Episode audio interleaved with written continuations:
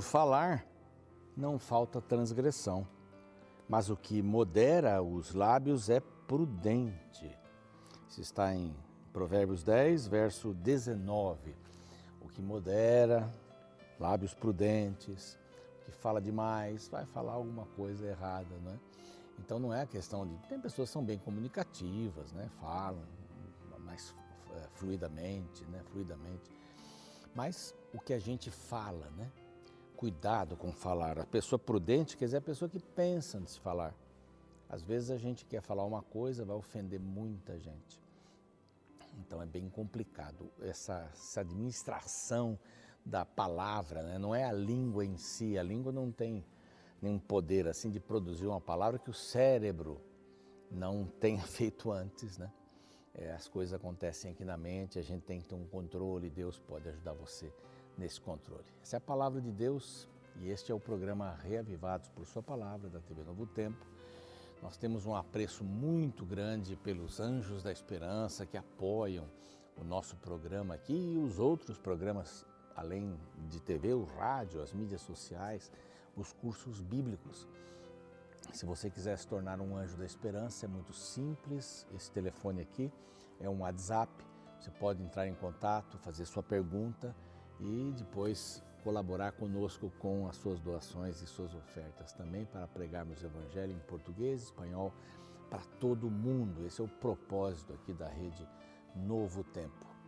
E os Anjos da Esperança nos ajudam, claro, é, com essas doações para que revistas como essa sejam produzidas com temas específicos nós temos revistas que falam sobre profecias, né? Daniel, Apocalipse, estudos bíblicos mais profundos, saúde, saúde mental, administração financeira, então dá uma porção de temas, né?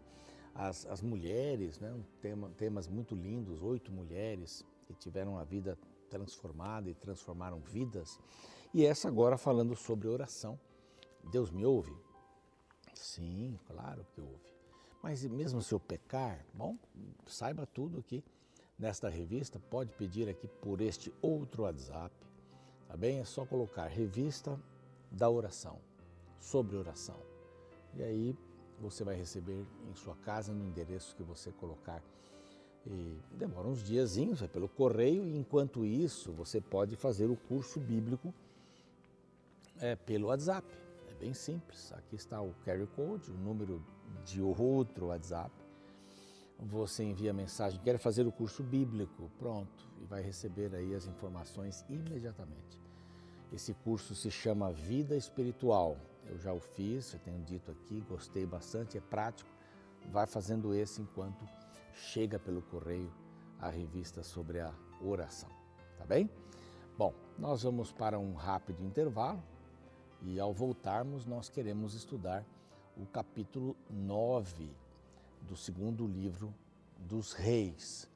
Bom, nós vamos agora ver uh, explicações da vida destes reis, os dois livros uh, de, dos reis, que na realidade é um livro só, conta essa passagem de todos os reis, tanto do reino do norte, Israel, como do reino do sul.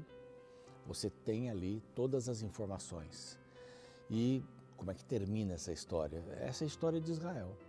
Termina com a Síria derrubando completamente o reino do norte, termina com a Babilônia é, invadindo Jerusalém e levando os cativos para lá. Então, é a história dos reis de Israel. Profetas vão entrando por ali, é um livro bem completo, né, com informações. E o livro de crônicas completa muitas destas informações. Então, a Bíblia é toda maravilhosamente amarrada e, e é clara para a gente entender a vontade de Deus. Não sai daí, é bem rapidinho o intervalo, a gente volta já já.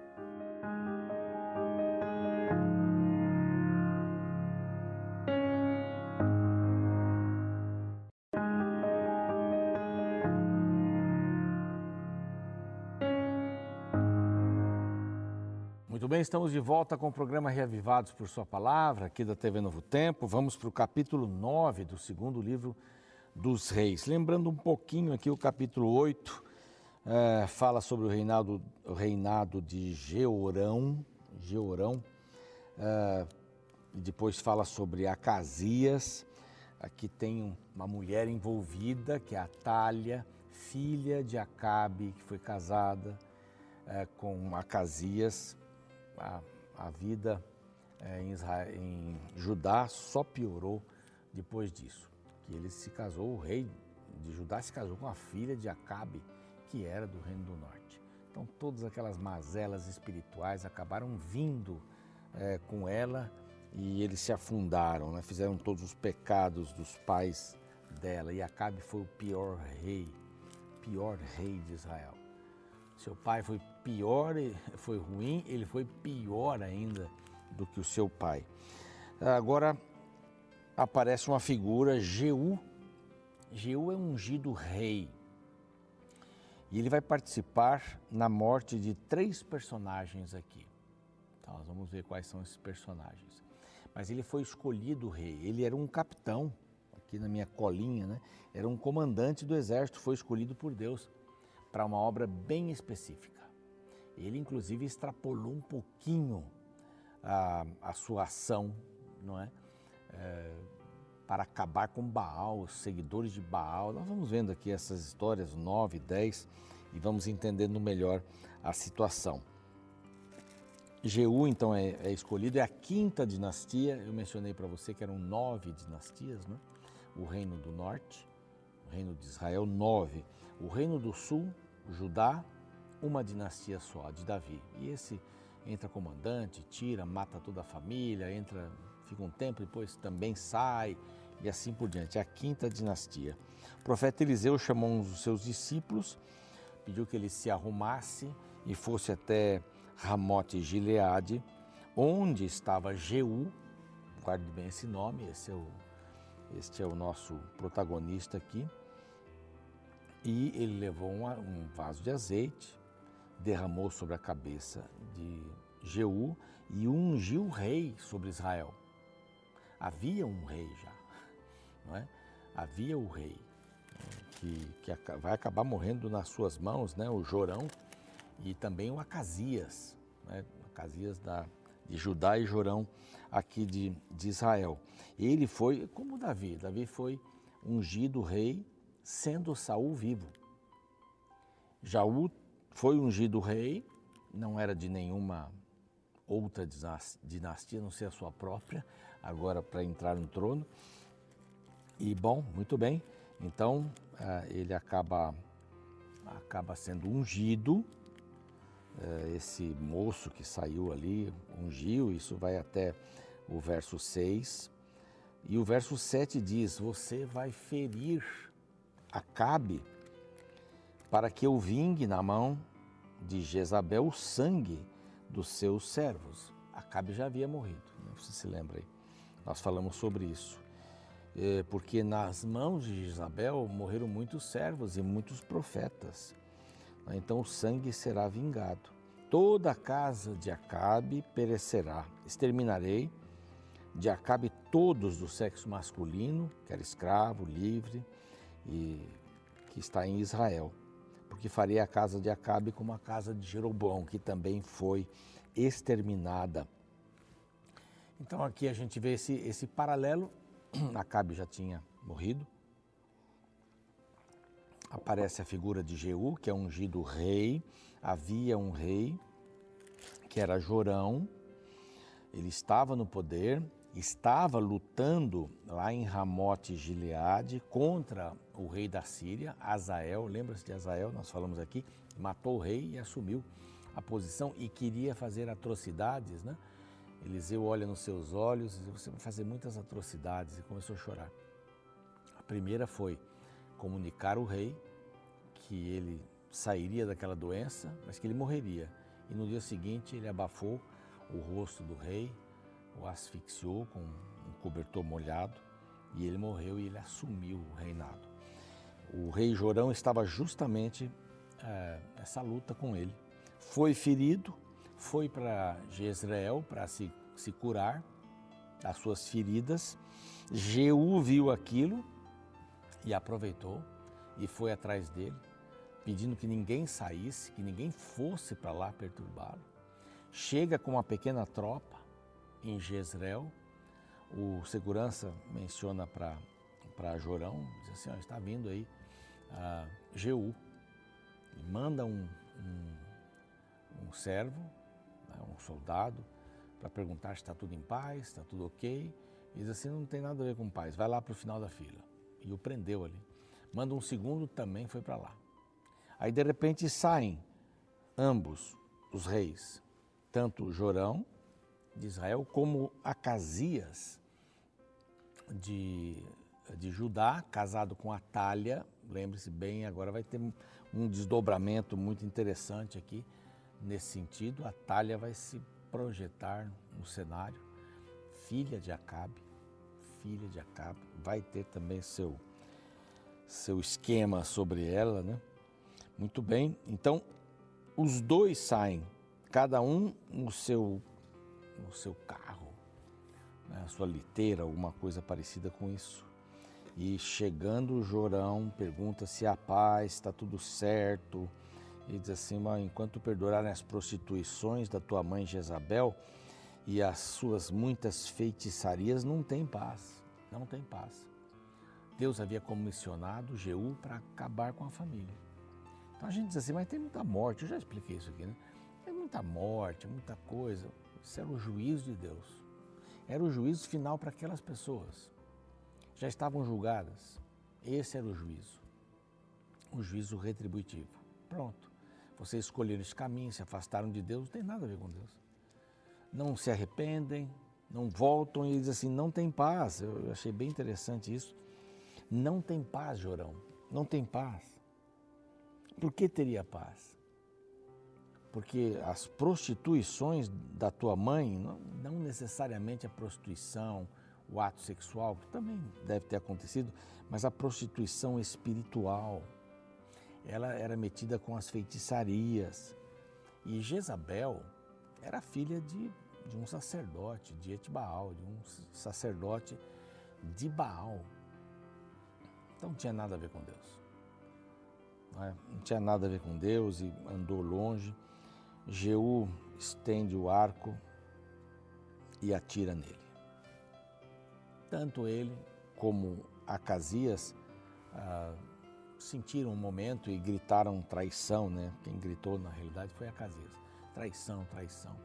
E a espada perpassou seu coração e ele morreu. Acasias foge, foge, vai para Megido e morre lá também, foi perseguido e morre. Então os dois reis, tanto de Judá, porque ele tinha ligações com Acabe, casado com a sua filha, Atália, e Jorão, que era descendente direto também de, de Acabe. A casa de Acabe vai cair. E começou a cair pelos reis. Agora eles vêm diante de Jezabel, então Jezabel sai do palácio, Jeú vai ao encontro dela, ela aparece toda enfeitada, toda cheia de, de pinturas nos olhos, enfeitou a cabeça e olhou pela janela.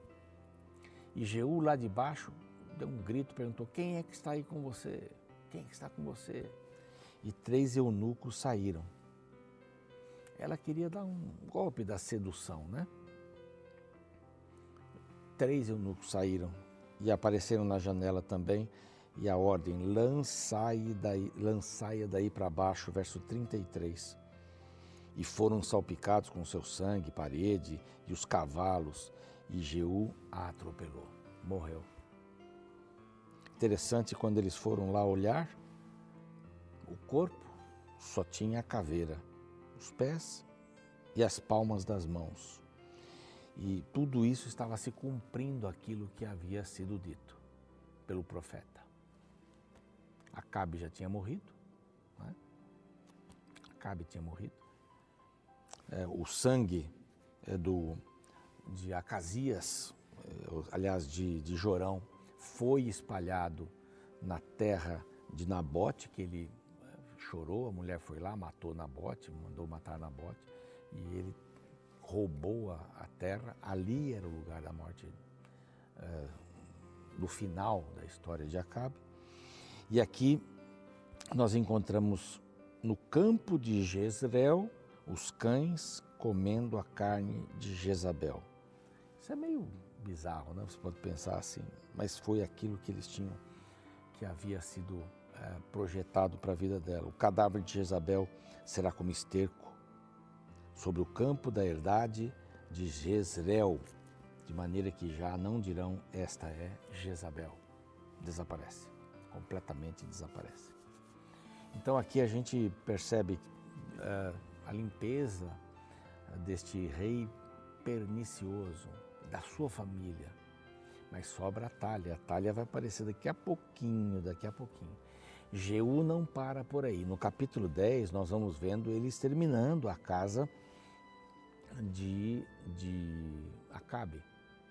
Essa era a sua função. Ele foi eleito, foi escolhido por Deus para acabar com a casa de Acabe. Então, Acabe reinou aí várias décadas, mas acabou o seu reinado. Então, por mais longo que seja o mal, acaba. Tudo acaba, tudo passa aqui nessa terra.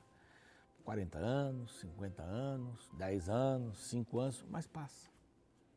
Passa mal. Deus está no controle de todas as coisas. Pode ter certeza absoluta. Não devemos ter medo com respeito ao, ao presente e ao futuro, a menos que nos esqueçamos da maneira como Deus, desculpe, um golinho de água aqui, a menos que nos esqueçamos da maneira como Deus nos tratou no passado. É olhar para o futuro, tendo certeza que Deus vai nos tratar da mesma maneira, não é? Com equilíbrio, com amor, com misericórdia, Deus está cuidando. A, a ideia é que Deus está segurando os quatro ventos do mal. E um pouco antes do fim da história deste mundo, esses ventos serão soltados para que todos possam entender cabalmente quem é Satanás. O que Satanás faz hoje é, é terrível, mas ele está sendo segurado, sendo segurado. E aí, talvez até um ateu possa dizer assim, mas por que, que Deus permite a morte dos inocentes? Por que Deus permite isso, aquilo? Deus permitiu esse acidente? As pessoas olham só para Deus e se esquecem. Eles primeiro não acreditam em Deus, né? Por que não, não acreditam em Deus? Porque Ele não cuida. É isso. Mas elas se esquecem que não existe só Deus no universo. Que existe uma força antagônica, derrotada. Força fraca, antagônica, que é o mal. E é o mal que produz injustiças, que produz calamidades e tudo mais. Isso é, um, é uma compreensão que todos nós temos que ter. Bom, Deus usa Jeú, já dois reis são eliminados, Jezabel eliminada. Imagine a força deste, deste momento para uma reforma. Era isso que Deus queria, uma reforma. Vamos acabar com essa questão de adorar outros deuses.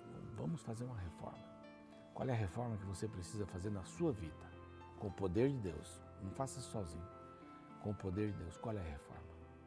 Entender melhor o plano da salvação, ser grato pelo plano da salvação e do sangue derramado por Cristo na cruz do Calvário? Vamos pensando aí e vamos colocar nas mãos de Deus. Vamos orar?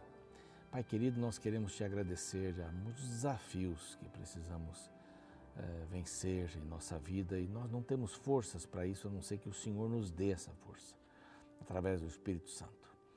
Há pecados, culpa em nosso coração, há tanta coisa, desgosto, a maldade, mas também o Senhor coloca esperança, perdão, misericórdia, graça. E nós queremos abraçar a graça do Senhor nesse momento. Em nome de Jesus, amém. Muito bem, o programa segue. Você tem agora um resumo do capítulo e a gente volta amanhã com mais um capítulo do livro de Reis, o capítulo 10. Até lá. Você já prometeu algo que não foi possível cumprir? Sabia que existe várias promessas na Bíblia que Deus não cumpriu? Calma. Para você entender este assunto, primeiro deve saber que existem as famosas promessas condicionais, as quais não dependem apenas de quem as fez para que sejam cumpridas. Por exemplo, imagina que você prometa dar uma carona a alguém. Porém, você diz: Eu passarei em sua casa às sete horas. Me aguarda em frente dela neste horário. Perceba que a promessa tem uma condicionalidade. Você vai cumprir o que prometeu se a pessoa cumprir a parte dela também. Na Bíblia, existem muitas promessas condicionais. Para identificá-las, basta observar o uso da partícula condicional se. Veja um exemplo no capítulo 9 de 1 Reis, na segunda visita que Deus fez ao rei Salomão. A partir do verso 4, lemos: Se andares perante mim como andou Davi, teu pai, com integridade de coração e com sinceridade, para fazeres segundo tudo o que te mandei, e guardares os meus estatutos e os meus juízos, então confirmarei o trono de teu reino sobre Israel para sempre, como falei acerca de Davi teu pai, dizendo: Não te faltará sucessor sobre o trono de Israel. As palavras se e então foram destacadas propositalmente para que você enxergasse com mais clareza a condicionalidade da promessa de Deus. Ele cumpriria sua parte, mas precisava que Salomão cumprisse a dele também. E infelizmente, quando estudamos o restante da história de Salomão, descobrimos que ele se desviou da rota traçada por Deus e colheu graves consequências para ele e para o povo de Israel. Isso mostra que a jornada de uma vida feliz não é apenas entregar a vida nas mãos de Deus como se fosse um gesto positivo, o qual me anulasse de qualquer responsabilidade. Deus não faz o que nós podemos fazer. Na jornada cristã, existe a parte divina, mas também existe a parte humana. E infelizmente, muitas vezes confundimos. Achamos que podemos cobrar as promessas de Deus independente das escolhas que fizermos. Por isso, hoje gostaria de te levar a refletir sobre sua responsabilidade na jornada cristã. Lembre-se que muitas promessas não dependem apenas de Deus. Você também tem que fazer a sua parte.